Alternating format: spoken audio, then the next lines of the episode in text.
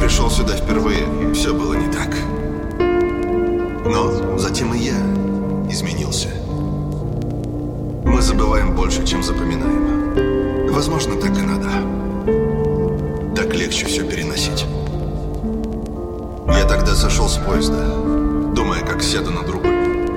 И увидел его. Кого? Своего отца. Каким чудесным, безумным человеком он был. Он